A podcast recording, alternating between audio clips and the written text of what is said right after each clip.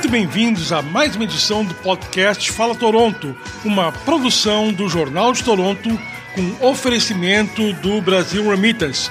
Confira lá o novo website brasilremittance.com.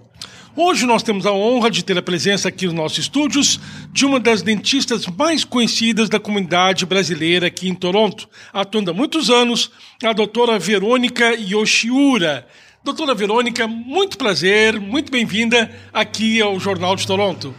O prazer é meu, uh, tenho muita honra de estar aqui dando algumas informações. Pois é, e inclusive o Jornal de Toronto já fez uma reportagem a respeito, mas nós vamos detalhar agora toda a adaptação que os consultórios odontológicos tiveram que fazer, especial da senhora, eh, com a pandemia. É uma mudança muito grande e os dentistas, como profissionais da linha de frente, tão próximos do paciente pela situação de trabalho, tiveram que realmente tomar muito cuidado e se adaptar muito. Como é que foi o choque com a notícia da pandemia? Uh, no primeiro momento, como foi para os consultórios? Bom, uh, em março, no meio de março, a gente recebeu um e-mail do, do Royal College de dentistas aqui um, recomendando não um, fazer tratamentos eletivos, somente emergências. E dois dias, uns, uns dois dias depois, o Public Health de Ontário mandou a gente fechar uhum. a clínica. Foi assim tudo muito de repente. Uh, a gente tinha pacientes marcados e tivemos que ligar para todo mundo e pedir para não vir mas uh, a minha clínica ainda estava aberta só para atendimentos de emergência. Uhum. Então, eu praticamente fui atender emergência umas duas vezes, duas ou três vezes por mês, porque emergência não, não ocorre todo dia. E a lista de emergências que a gente podia atender era muito restrita. Emergência era assim, dor de dente, de verdade, um, abscesso, o rosto inchado, um dente quebrado, isso não acontece todo dia, não é? Não são procedimentos que a gente faz todo dia. Então, uhum. foi assim, uh, desde março até final de maio. Uhum. E aí, como, como surgiu a oportunidade de reabrir os consultórios? Como é que foi esse procedimento? Um, a gente estava no stage 2, né? Uh, daí o Public Health uh, nos avisou que a gente podia reabrir uh, contanto que a gente preparasse uh, o consultório para receber pacientes de uma maneira segura. Então, a gente teve que fazer várias modificações na clínica. Por exemplo, eu instalei umas, umas portas temporárias de plástico em cada sala de atendimento, para o ar da, da sala não, não viajar por toda a clínica, né? Porque às vezes a gente produz aerosol uh, que sai da, da, boca dos pacientes e, e não sabemos, né, ah, para onde vai esse aerosol, se ah, o aerosol se assenta logo ou se fica no ar por muito tempo. Então, a gente teve que instalar essas, essas portas temporárias, eu instalei ah, vários purificadores de ar, que estão em, em, todas as salas da clínica, na sala de espera, em cada sala de atendimento. A gente não agenda paciente um, um em seguida do outro, a gente precisa esparçar os pacientes para que a sala de espera não fique muito uh, cheia de gente, né? Hum. Uh, a gente controla o número de pessoas dentro da clínica e mesmo o número de empregados. Uh, alguns tiveram que, que trabalhar menos, porque não podemos estar todos juntos na clínica. E, e, o equipamento de proteção, né? Que a gente, eu tive que investir muito nisso para para nossa proteção, uh, como as máscaras N95 que a gente está usando agora, um, facial shields, né? Um, e os aventais que a gente usa. É basicamente isso. Como é que a senhora se sente como profissional que é de linha de frente, que fica tão próximo do paciente, a poucos centímetros, como é que a senhora sente a sua segurança e como é que o paciente se sente em termos de segurança para fazer um procedimento dentário? Bom, a gente que trabalha lá uh, se sente bem seguro, na verdade, porque uh, fazemos uh, triagem dos pacientes antes que eles vão à clínica. A triagem é feita duas vezes, na hora da marcação da consulta e no dia da consulta, quando eles chegam. E a gente pergunta se eles têm sintomas de gripe, né? Aquela lista de sintomas que todo mundo já sabe. E se alguém uh, responder que tem alguns dos sintomas, a gente pede para não comparecer, para remarcar a consulta depois de 14 dias. Então, a gente praticamente tem atendido somente pacientes que parecem saudáveis, que não têm sintomas nenhum uh, de, de gripe ou, ou COVID. E nos sentimos seguros lá, uh, usando todo o, o, equipamento de proteção, as minhas empregadas estão todas uh, confiantes que estão em, um ambiente seguro. E os pacientes, a, a maioria dos meus pacientes uh, estão bem, eles vão, eles não, não, têm medo, eles chegam lá e já percebem que a gente está tomando todas as precauções necessárias para evitar espalhar qualquer vírus que, que a gente que esteja lá eles entram lá e se sentem bem confiantes, não tenho tido problema. Eu tenho alguns pacientes, claro, eles evitam de ir. Eles já uh, uh, no telefone falam que não, não vão poder ir por enquanto, porque eles preferem esperar que passe essa época de pandemia para depois continuar o tratamento. Pois é, é normal. Essa espera que a pandemia passe não acaba represando problemas dentários em uma série de pessoas que daqui adiante vão se manifestar numa intensidade maior eh, se fossem prontamente atendidos no tempo devido? Sim, claro, certamente isso vai prejudicar a saúde bucal de alguns pacientes. Um, eles estão cientes disso. Eles sabem, a gente explica pelo, uh, pelo telefone que é necessário vir para continuar o tratamento, mas a gente respeita também uh, o medo que o paciente tem de vir. É normal. É normal nessa época de pandemia. E agora, é. aqueles velhos lembretes que é importante para evitar que você tenha necessidade de ir ao dentista com problema. O que é importante na prevenção da cárie dentária o que se pode fazer?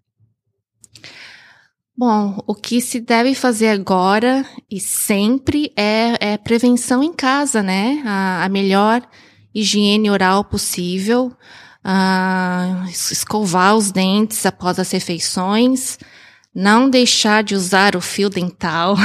Uhum. Eu sempre repito isso para os meus pacientes. E é basicamente isso uma boa higiene oral. Não pode faltar uma boa escova de dente, uma boa pasta dental com flúor e o fio dental. Agora está é. Tá surgindo um novo aparelho que é tipo um esguicho de água semelhante ao dentista, que seria um substituto mais eficiente ao fio dental. Se não me engano, o nome é Waterpick. Yes bom aparelho. Uh, as opiniões sobre, sobre ele variam muito. Na minha opinião, uh, se você quiser ter, pode ter, use, mas não substitui o fio dental. Uhum. Uh, o fio dental limpa melhor. O Waterpick, eu imagino que só remova pedaços grandes, resíduos grandes de alimento no meio dos dentes, mas não vai remover a placa bacteriana do meio dos, dos dentes, só o fio dental que faz. É a minha opinião. Perfeito. É. E como é que está a evolução do tratamento dentário uh, ao longo dos anos? Uh, houve uma melhora em termos de equipamentos, em termos de tratamentos? O que, que melhorou? As próteses, como estão hoje? As próteses. Uh uh, estão mais sofisticadas hoje devido à, à existência dos implantes, né? Os implantes dentários. As próteses removíveis, as dentaduras completas, agora podem uh, uh, ficar fixas em implantes.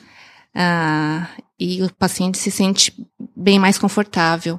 E, e a tecnologia também, uh, uh, como, está bem avançada hoje em dia, tem ajudado na odontologia. A gente tem agora radiografias digitais, a gente tem o scanner, a gente pode escanear os dentes dos pacientes. Por exemplo, a gente pode fazer uma coroa ou uma ponte fixa através de scanner e e, e mandar ao laboratório, eles fazem um, o modelo 3D e confeccionam a prótese lá. Uh, não é mais com aquela moldagem na boca, com a moldeira e, e o material de moldagem. Um, a odontologia está bem mais avançada com, com a tecnologia.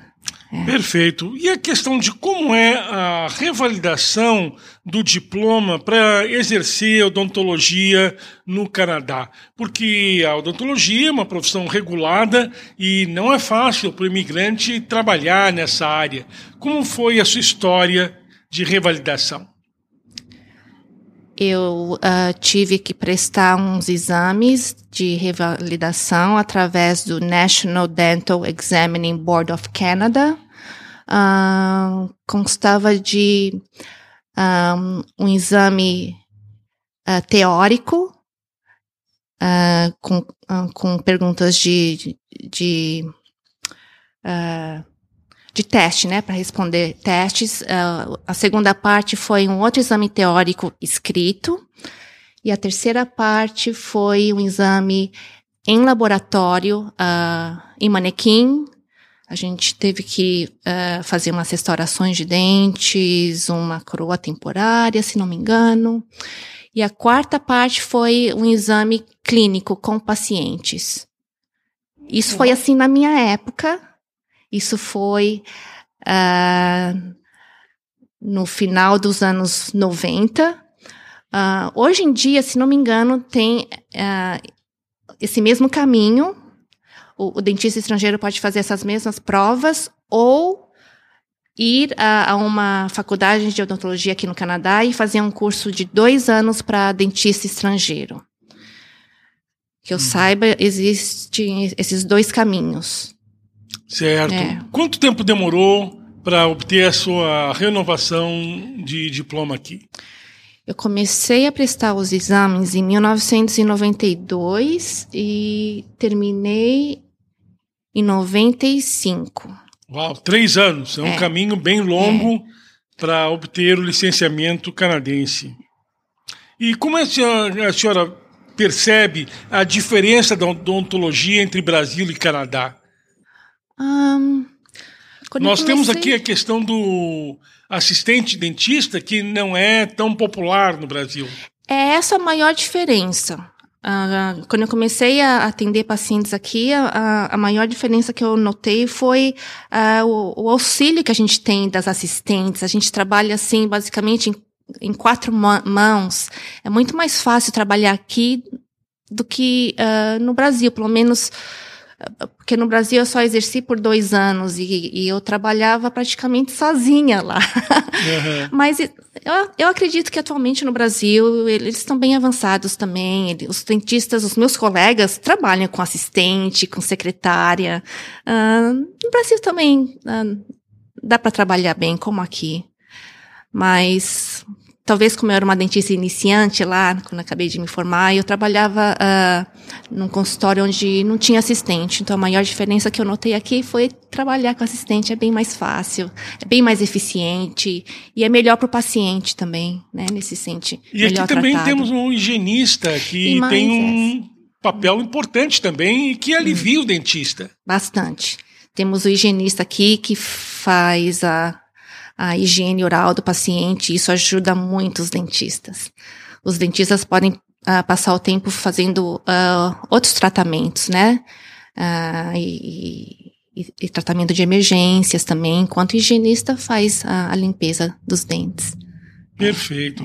É. o ideal é passar pelo higienista, pelo menos, a, a cada período, quantos meses? Depende eh, uh, do paciente. Uh, geralmente são duas visitas ao ano, ou uma vez a cada seis meses. Certos pacientes com problema uh, de gengiva ou, ou, problema periodontal, a gente recomenda ir umas três ou quatro vezes ao ano. Uhum. Perfeito. Uhum. E em termos de, de custo da odontologia, é interessante que a pessoa tenha um seguro dentário. Muitas pessoas têm através do seu trabalho aqui no Canadá, mas outras é bom buscar um seguro particular para que esteja coberto qual a importância de ter um seguro dentário para cobrir os tratamentos aqui no Canadá? O seguro dentário ajuda a pessoa financeiramente, mas tendo seguro ou não, eu recomendo a pessoa ir ao dentista pelo menos uma vez ou duas ao ano para fazer um check-up. Uhum. E não esperar que tenha um seguro para ir. Uh, ah, um, Fazendo assim, indo uma ou duas vezes ao ano, a pessoa uh, estará fazendo, fazendo uma prevenção. Se tiver algum problema inicial, é tratado logo e os custos não vão ser tão altos. Uhum. Então, a minha recomendação é, tendo seguro ou não, é bom visitar o seu dentista, pelo menos uma ou duas vezes ao ano. Como é que a senhora vê a importância de o governo ter oferecido até os 18 anos o tratamento uh, público. Para ajudar as pessoas que uh, realmente não têm condições financeiras para ir ao dentista. Uhum. Uh, eu acho ótimo. Existem brasileiros que deixam para fazer o seu tratamento dentário somente quando vão ao Brasil nas suas férias. O que, que a senhora acha dessa situação? Um, se o tratamento puder esperar até a pessoa chegar no Brasil, tudo bem, não tem problema. Mas a pessoa vai ter que esperar três, quatro, cinco, seis meses até ir ao Brasil para fazer o tratamento, aí eu já não recomendo. Uh, eu acho melhor procurar um dentista aqui e ver o que pode ser feito. Uh, na minha clínica, se uh, a pessoa precisar de um tratamento que vai ser custoso, a gente dá uma mão, tipo, o paciente pode pagar em algumas vezes e, e não, não sairia tão pesado pro, pro paciente. Mas é, eu, eu recomendo fazer o tratamento logo e não esperar muito, esperar uma viagem para o Brasil e fazer. Claro, é. porque os dentistas aqui no Canadá, eles seguem um tabelamento da profissão e é por isso que os preços uh, seguem um padrão. Sim, a maioria dos dentistas aqui uh, em Ontário segue a tabela de preço da Ontario Dental Association. E é, é um, um, preço fixo. Uh, alguns dentistas uh, cobram mais do que está na tabela, mas a maioria segue a tabela. Ok, mas é interessante pedir ao, ao seu patrão que faça um plano de assistência dentária aos funcionários que realmente é, é o mais interessante, é o mais prático. Sim, seria bom que todos os patrões uh, uh, providenciassem um seguro médico e dentário para os empregados. Uh, mas não é assim que acontece sempre. Há partidos políticos que defendem que a saúde dentária seja incluída no RIP. O que a senhora pensa disso? Ah, seria uma ótima, ajudaria muita gente e parece que isso uh, aconteça. Uh, os políticos têm falado sobre esse assunto. Quem sabe um dia vai, vai ser assim uh, vai, a maioria das pessoas, ou todo mundo, vai ter melhor acesso ao a tratamento dentário. Seria uma ótima. Perfeito. Então, sempre um lembrete para que as pessoas façam a escovação de dentes, usem o fio dental para que evitem problemas e cheguem de emergência no consultório da doutora Verônica, vão só para fazer a sua limpeza periódica e fiquem tranquilos, não é? Sim, é por aí mesmo. Perfeito. Nós agradecemos a presença aqui no podcast Fala Toronto da doutora Verônica Yoshiura, dentista brasileira aqui em Toronto. Nós voltamos na próxima semana num oferecimento do Brasil Remittance. Obrigado, doutora Verônica. Obrigada a você, Xuxa.